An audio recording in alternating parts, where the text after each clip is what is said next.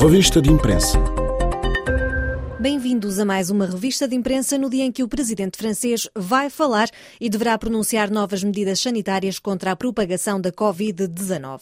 O tema é recorrente em todos os jornais. No Aujourd'hui en France pode ler-se em manchete fecho das escolas à angústia dos pais. O jornal explica que as contaminações nas escolas estão a multiplicar-se e que a pressão é cada vez maior sobre o governo para suspender as aulas. O diário ouviu representantes dos empregadores para quem o fecho das escolas é um pesadelo porque pedir aos trabalhadores com filhos em casa para trabalhar não funciona.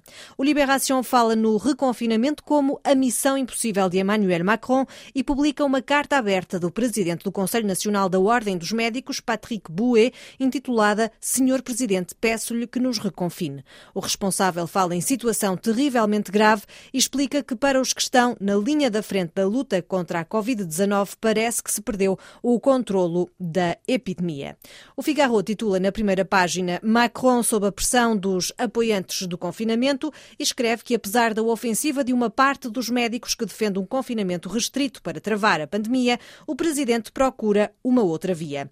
O editorial marca a posição do jornal com o título O medo não é uma política e considera que os profetas da epidemia eterna utilizam a arma do medo, ou seja, a da escolha dos pacientes para convencer da absoluta necessidade do confinamento.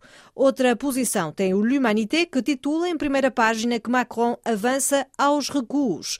O jornal questiona se a estratégia do presidente se chama teimosia e escreve que, numa altura em que a situação sanitária está crítica, poderá o presidente continuar inflexível. Lacroix destaca que há números alarmantes sobre a saúde mental das crianças. Os psiquiatras consideram que as crianças não escapam às consequências da crise sanitária sobre as suas vidas nem às preocupações dos seus pais.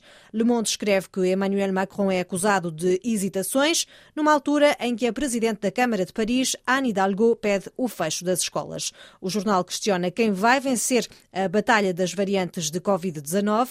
Em França, a variante britânica representa 80% das novas infecções. Em manchete, Le Monde ilustra as expectativas em torno dos anúncios de Emmanuel Macron com um desenho do cartunista Plantu, que hoje publica o último desenho no jornal antes de partir para a reforma após 50 anos de colaboração.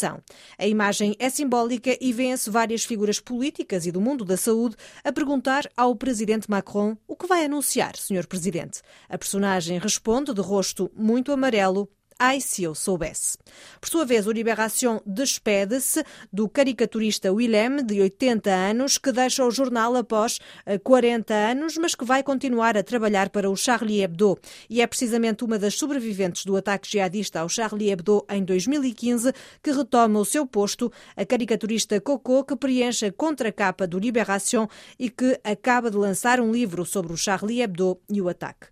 O Libération homenageia Willem com imagens em todas as páginas que foram sendo publicadas ao longo dos anos. Destacamos um desenho onde aparece um retrato de Cesária Évora, entre outros artistas, no âmbito de uma reportagem no Festival Jazz in Marciac em 2004. Moçambique é destaque no Monte, que escreve que a ameaça dos Al-Shabaab é tomada a sério, nomeadamente pela África do Sul, Estados Unidos e Portugal. O Vespertino alerta que o ataque de Palma mostrou que a insurreição jihadista de Cabo Delgado já não é apenas algo local. Outro tema em destaque nos jornais é a conclusão de um inquérito da ONU que acusa a força francesa Barkhane de ter bombardeado um casamento no Mali a 3 de janeiro, matando 19 civis. O exército francês rejeita as acusações que diz basear basearem-se apenas em testemunhos anónimos. Por aqui termina a revista de imprensa francesa. Obrigada pela sua companhia.